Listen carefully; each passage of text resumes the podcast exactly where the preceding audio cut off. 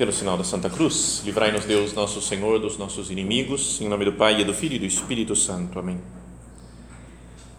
Meu Senhor e meu Deus, creio firmemente que estás aqui, que me vês, que me ouves. Adoro-te com profunda reverência. Peço-te perdão dos meus pecados e graça para fazer com fruto este tempo de oração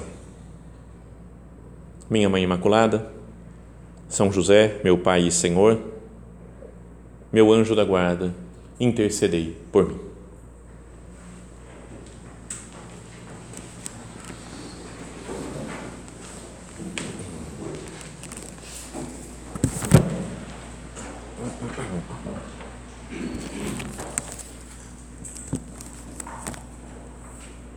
O título desse nosso recolhimento ele pode ser, né, eu acho que talvez esteja até no, na propaganda, no convite aí, é, acolher o Senhor que vem.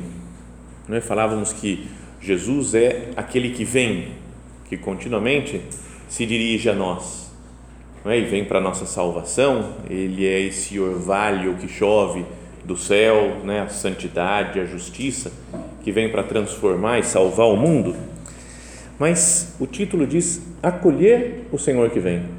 O Senhor vem. Mas como que eu estou acolhendo Cristo? Como que tenho me preparado para a chegada dele no Natal? O que, que eu posso fazer para melhorar o meu modo de receber Jesus? Para que esse Natal, para o qual nós estamos nos preparando, seja mais proveitoso, digamos, mais frutífero que outros natais, que outros anos que a gente já viveu, né?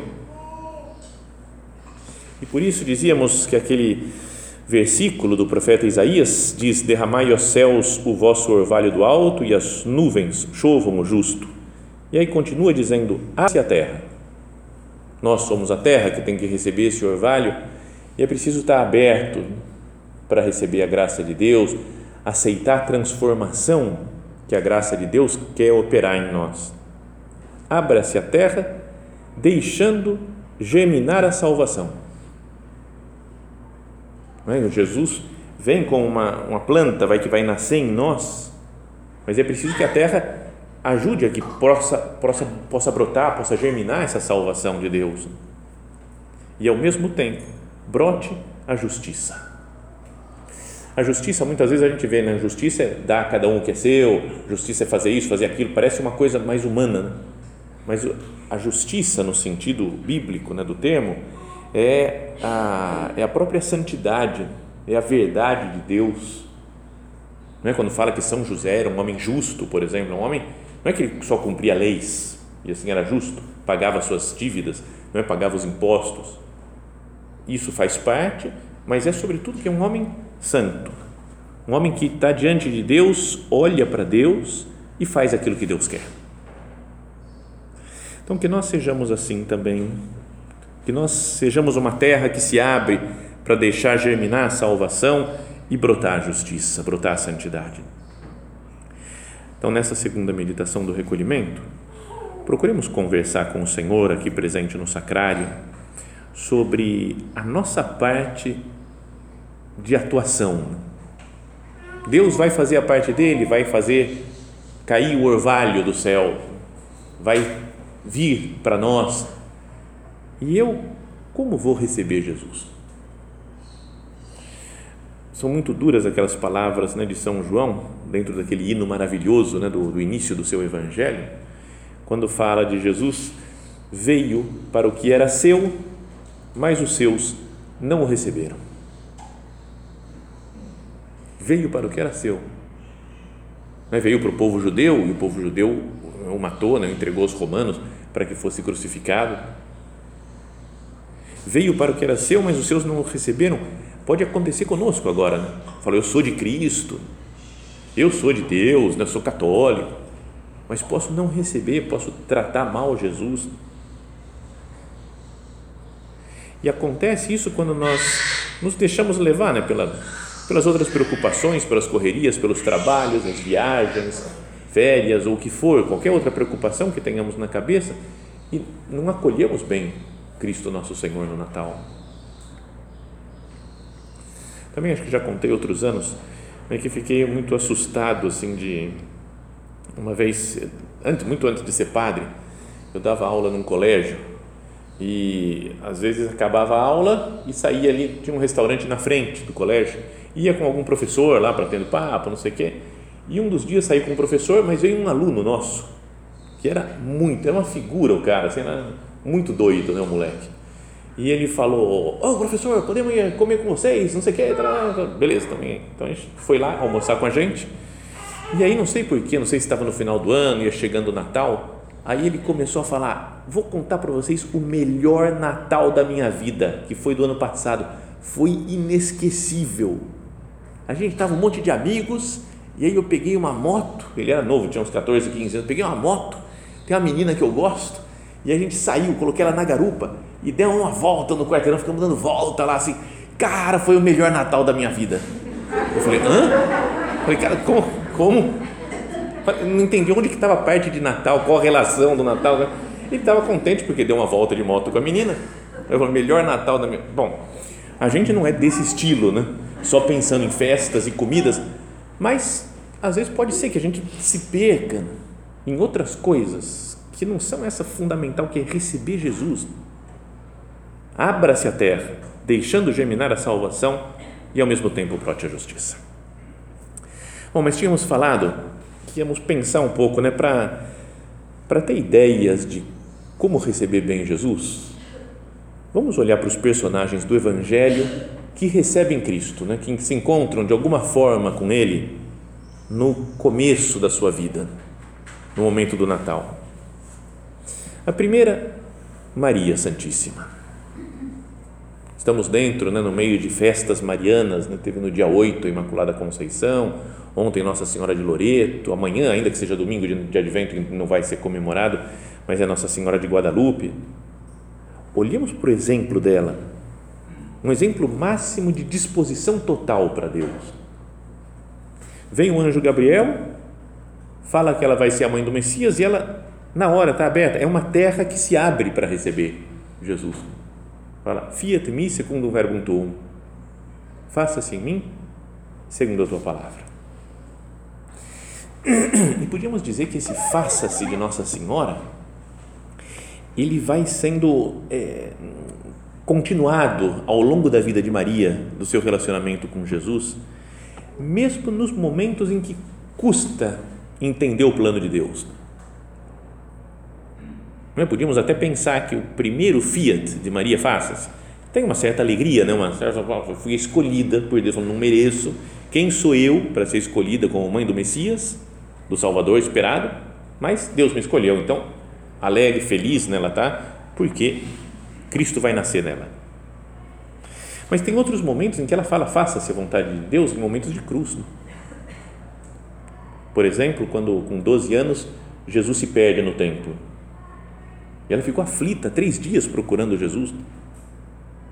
E ao se encontrar, não tinha entendido. Falou: Meu filho, por que agiste assim conosco? Não sabia que teu pai e eu estamos aflitos te procurando? E ainda fala que Jesus deu uma resposta meio atravessada, ainda para um menino de 12 anos. Ela não sabia que tinha que eu me ocupar das coisas do meu pai. E falou mas eles não compreenderam, não, não entenderam direito o que Jesus estava falando. E ia falar, mas Maria conservava todas essas coisas no coração. Ele ia meditando, entendendo, tentando falar: faça-se, meu Deus, eu quero, eu quero entender, eu quero, por que, que você quer isso de mim, meu Deus? Por que esse sofrimento? Faça-se em mim segundo a tua palavra. Depois tem outro momento da vida de Jesus, vida pública, que vai sua mãe e seus irmãos, né, seus parentes lá da cidade dele, vão procurar Jesus. Anunciam numa casa lá que estava cheia de gente. Sua mãe e seus irmãos estão aí fora então, o natural de uma mãe, não é? Fala assim, o filho está fazendo um maior sucesso, né? Um maior sucesso, todo mundo, ah, o filho, imagina um, um, um artista, um cantor, um jogador de futebol que todo ah, a mãe chega e fala, peraí, é meu filho, dá licença. E o filho lá, no meio da pandemia, fala, quem é minha mãe e meus irmãos? Cara, é muito duro, né, para a mãe, né, uma coisa dessa. Dizem alguns que certeza que Jesus saiu depois e foi cumprimentar ela e ficou com ela lá batendo papo. Né? Mas não sei, não está no Evangelho isso. Então, por mais que seja Maria Santíssima Santa, santíssima, sem pecado, imaculada, mas não é duro um negócio desse? Então, podíamos imaginar que ela escutou Jesus falando isso: quem é minha mãe, quem são meus irmãos? E aí fala: faça assim, segundo a tua palavra. Eu aceito, Jesus. E depois o fiat glorioso dela no momento da cruz. Olhando para Jesus, recebe São João, não é? quando Jesus fala: Eis aí a tua mãe, eis aí o teu filho. Mas imagina o que ela entregar o filho né, para o pai de volta. Fala, meu Deus, é seu. Faça assim em mim, segundo a tua palavra. Então é nos momentos de cruz, de dificuldade, né, ao nascer na gruta lá em Belém, né, que não tem lugar para eles, né, para nascer numa condição melhor, Jesus, ela continua dizendo: faça-se em mim segundo a tua palavra. Depois tem que fugir para o Egito, faça-se em mim segundo a tua palavra. Então eu sou uma pessoa que sabe dizer isso para Jesus. Uma pessoa que está disposta, que está aberta, como uma terra sedenta de água está aberta né, à chuva do céu. Maria está aberta né, ao, ao, plano de Deus e cada um de nós deveria olhar, por exemplo, dela e falar: Senhor, eu estou aberto, pode fazer o que você quiser. Faça-se em mim, segundo a tua palavra. Então, esse é um primeiro exemplo, né, o melhor de todos, de como receber Jesus no Natal. Depois, outro que recebe tão de perto assim é São José. E São José é o trabalhador. Não imagina um homem que trabalhou tendo do seu lado o próprio Deus feito homem, trabalhando com ele. Então, então portanto, uma lição para nós de, de, não sei, de, de trabalho também, né? no meu trabalho, nas coisas da minha vida prática, do dia a dia, em qualquer trabalho que eu tiver, eu vou receber Jesus, eu falo, não vou ficar reclamando das coisas do meu trabalho. Às vezes a gente se cansa, né, se queixa, fala, ah, ninguém aguenta isso daqui. Imagina São José cortando lá uma madeira, ah, ninguém aguenta esse negócio. Oh, dureza, ah, não vence fazer essas coisas. Ele estava com Jesus do lado dele. Tudo bem, cansava, tinha seus trabalhos, dificuldades, coisas que não davam certo, mas estava com Cristo. Então é um exemplo para nós passa muitas horas com Jesus. Né? Talvez a pessoa que mais passou tempo junto com Cristo. Em determinado momento, acho que Maria passou mais tempo, né? mas depois, né? e perto de Maria, talvez foi São José. Imagina se os dois trabalhando. Às vezes saem falando que eles tinham que talvez fazer algum trabalho, isso algumas teorias de estudiosos da Bíblia, e numa cidade vizinha que estava sendo construída naquela época então podia ser né, que Jesus e José saíam de manhã, passavam o dia trabalhando juntos naquela cidade e voltavam à noite para se encontrar com Nossa Senhora. Então, sei lá, passavam oito, dez horas juntos, todos os dias, por exemplo. Então, eu não deveria também querer passar, Jesus, eu quero passar tempo junto com você, aqui no sacrário, passar tempo no trabalho pensando em você, Jesus, trabalhando, fazendo as coisas na, na Sua presença. é um trabalhador e pronto para colocar em prática as coisas para servir a Deus. Para servir Nossa Senhora, o menino Jesus. Está lá em Belém, não, perdão, em Nazaré, aí vem um decreto do imperador, tem que ir para Belém. Chega lá, ele deve ter corrido atrás de algum lugar para nascer Jesus. Não é? Ficar, onde que vai nascer Cristo? Depois, ao nascer, deve ter ajudado ali a colocar as coisas, chamar as pessoas né, para ajudar ali alguém ali por perto. Depois passa o tempo, vem os reis magos e falam que aparece um anjo em sonhos, fala que ele tem que fugir para o Egito. Na mesma hora, né, levanta, pega o menino e sua mãe e foge para o Egito. Então é um homem pronto para fazer a vontade de Deus, é um homem prático. Cada um tem um temperamento, um modo de ser, tem gente que é mais prática naturalmente, outros não. Mas a gente não pode, na vida, no dia a dia, viver só contemplativamente, né? sem fazer coisas que Deus espera. Não é, sei lá, um filho que está né, que tá precisando de comer.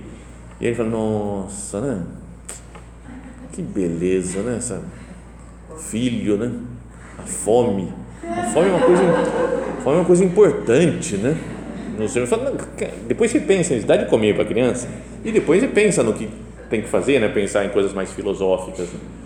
São José também né, fala, Jesus né, tem que fugir para o Egito porque o Herodes quer matar o menino. Nossa, o Herodes, né?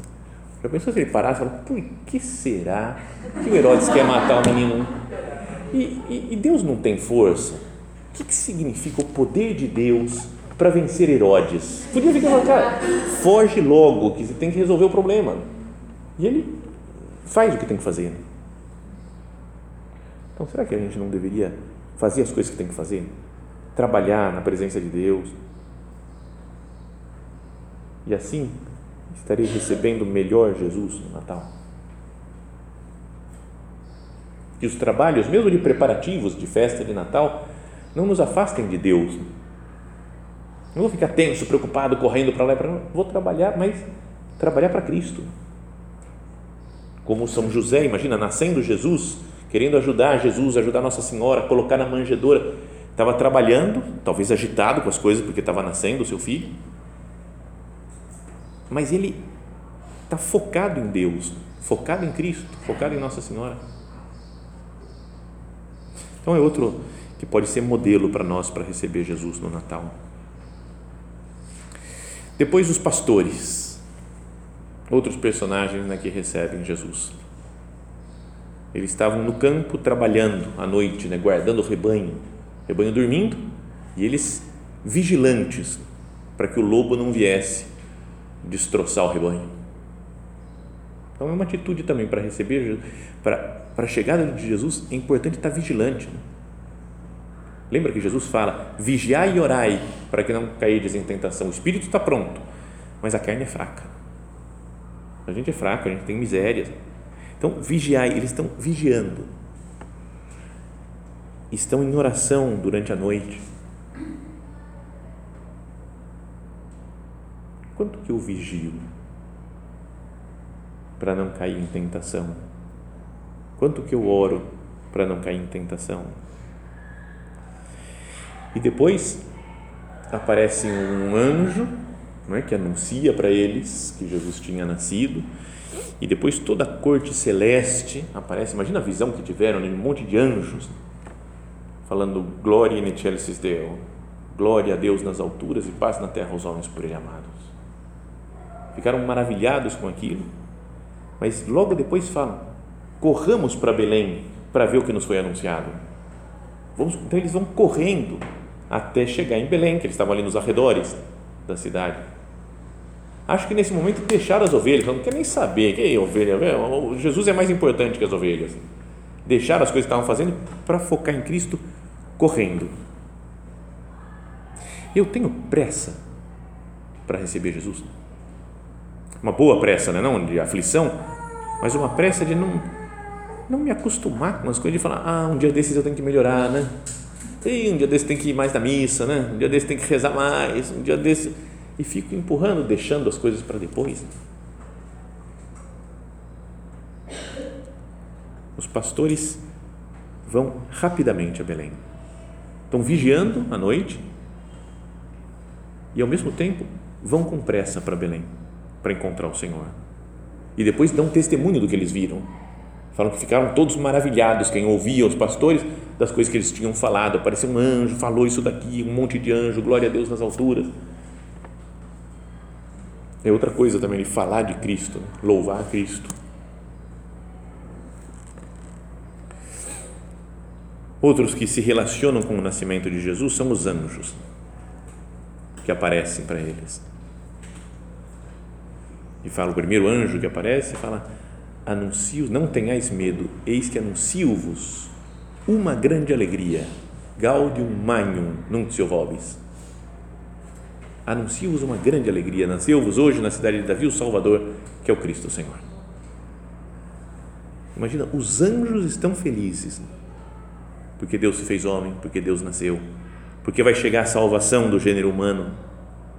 E aí aparecem todos os anjos lá cantando glória ao, ao Senhor.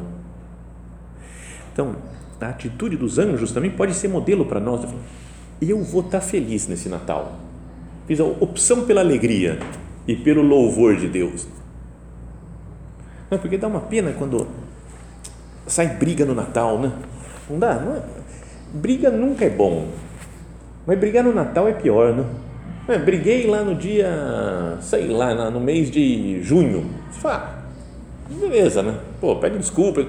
Mas brigou no Natal. Família se reuniu, briga. Fala, nossa, fica uma marca muito maior, parece, né?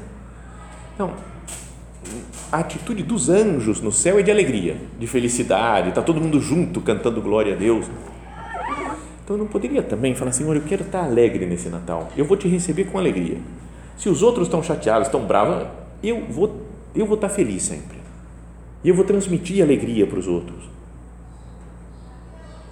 Procurar louvar o Senhor com o nosso comportamento, com as nossas palavras, com as nossas orações, com a missa que nós vamos participar nesse Natal. É outro modelo, né, o Anjos, para ver como é que eu estou recebendo Jesus.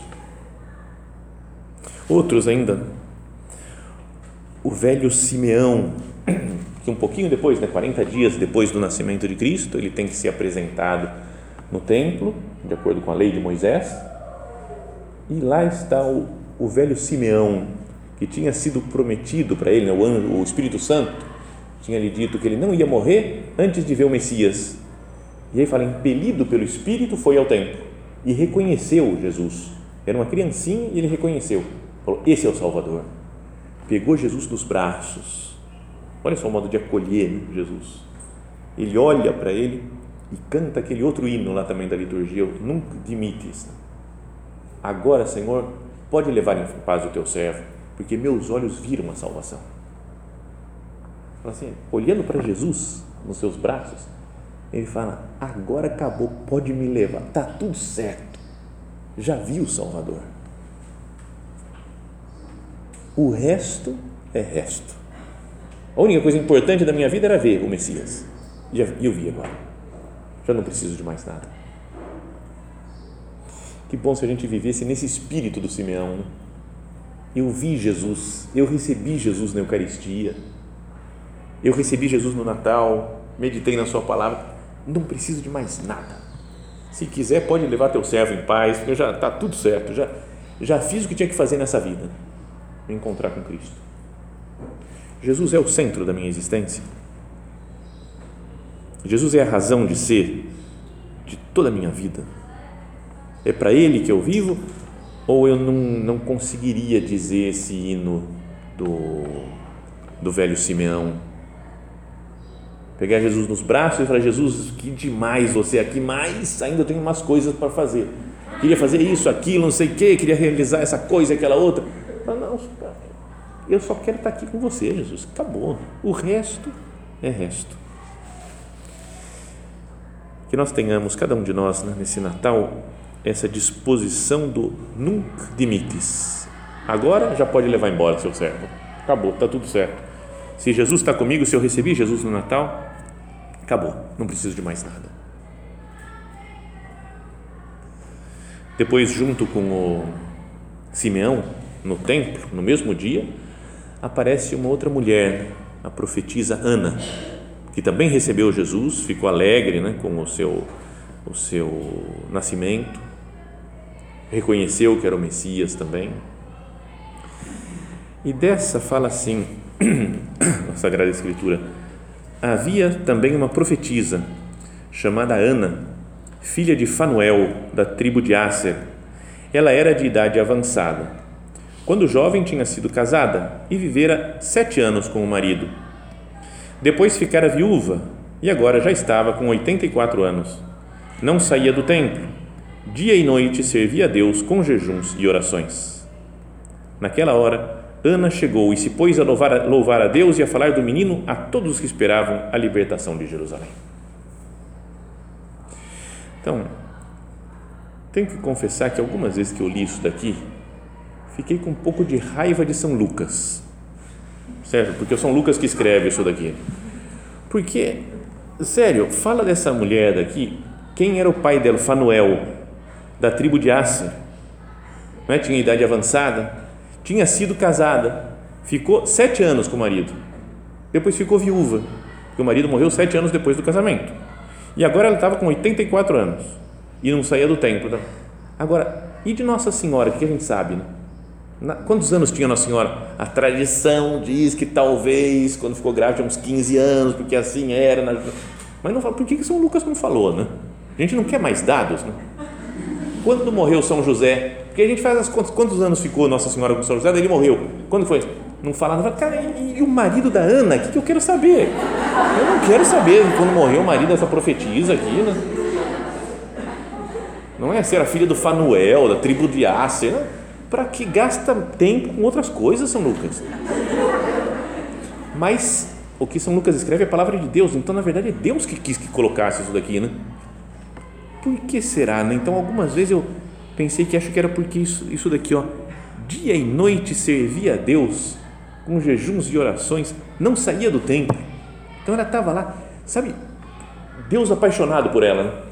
Fala, como essa velhinha é boa, né? Fala, nossa, ela é demais, ela ela está aqui o tempo todo. Olha que gente fina que ela é. Aí eu vou falar, sabe quando você gosta de alguém e começa a falar e fala demais da pessoa porque você gosta dela. Então acho que Deus gostava da, da profetisa Ana. E aí começou a falar, então, é a Ana, o nome dela é Ana. E ela é filha do Fanuel, sabia? Então, da tribo do Acer, sabe? Então, ela, ela é, tá de idade avançada já, mas ela tinha sido casada, sabe toda a história, Deus sabe toda a história da, da profetisa Ana. Então, que a gente seja gente assim que sabe agradar a Deus também. Ela recebeu assim, depois viu Jesus, pegou Jesus e, e aí começou a falar dele para todo mundo, né? super apostólica também. Né? Pregar, falava de Jesus para os outros. Né? Então, eu passo tempo no templo, eu passo uh, dia e noite servindo a Deus com jejuns e orações, eu falo do menino, falo de Jesus para as outras pessoas. Então, é normal né, que Deus goste dela. Então também até essa profetisa Ana, personagem desconhecido que aparece só aí, depois não se sabe mais nada dela em outras passagens da sua vida, se morreu também logo depois. Mas ela pode ser modelo de como receber Jesus. Por ter essa sintonia com Deus, ela captou que aquele lá era o Messias, o Filho de Deus, né, esperado, que vinha salvar o mundo. E depois, por último, outros personagens que que recebem Jesus são os reis magos, acolhem Jesus. É também difícil saber exatamente quem eram os reis magos. Né? A tradição toda fala que são três, acho que porque eram três presentes, né? em ouro, incenso e mirra que eles deram, mas não fala em nenhum momento no, no Evangelho, né? na Sagrada Escritura, que fossem três, ou eram dois, ou eram dez, né? não falam quantas pessoas eram. Mas o que também se estuda, se diz, é que eles eram pessoas sábias, né? eram magos, sábios, estudiosos. Não era gente que, que pesquisava talvez o sentido das, das coisas, né? procurava Deus e vendo um astro do céu fala assim: Acho que é o caminho aqui, estamos sentindo que Deus está me falando através dessa estrela que apareceu e que está nos guiando. Né? E foram caminhando até Jerusalém e foram enfrentando dificuldades da viagem depois sumiu a estrela, eles resolvem o problema indo falar com Herodes, com os sábios do Herodes.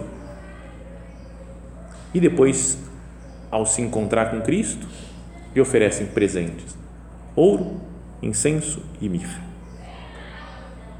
Então, olha só o esquema deles aqui: que, que é? Estudiosos,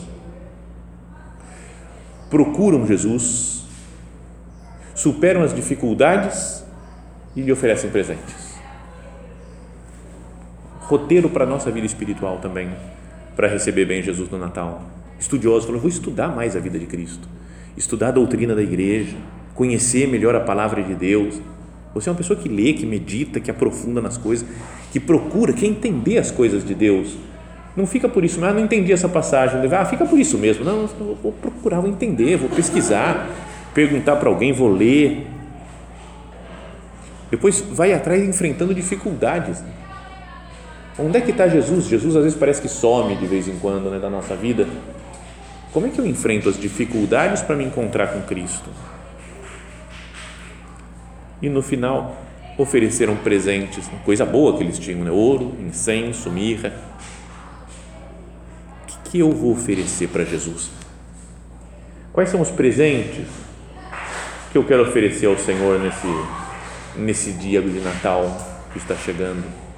Que podem ser coisas espirituais, né? mudanças de vida, pode ser é, coisa de penitência, que eu faço um sacrifício que eu vou fazer para Jesus.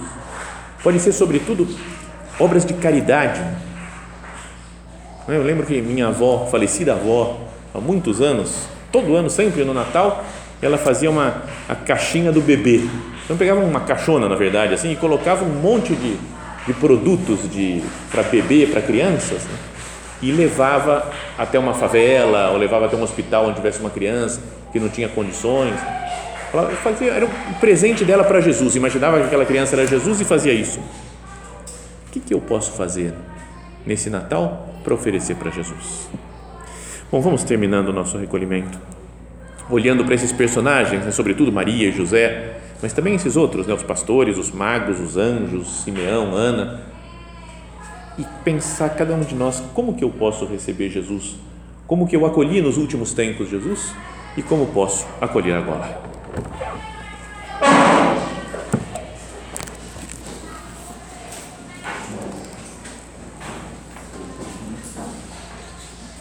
Dou-te graças, meu Deus, pelos bons propósitos, afetos e inspirações que me comunicaste nesta meditação.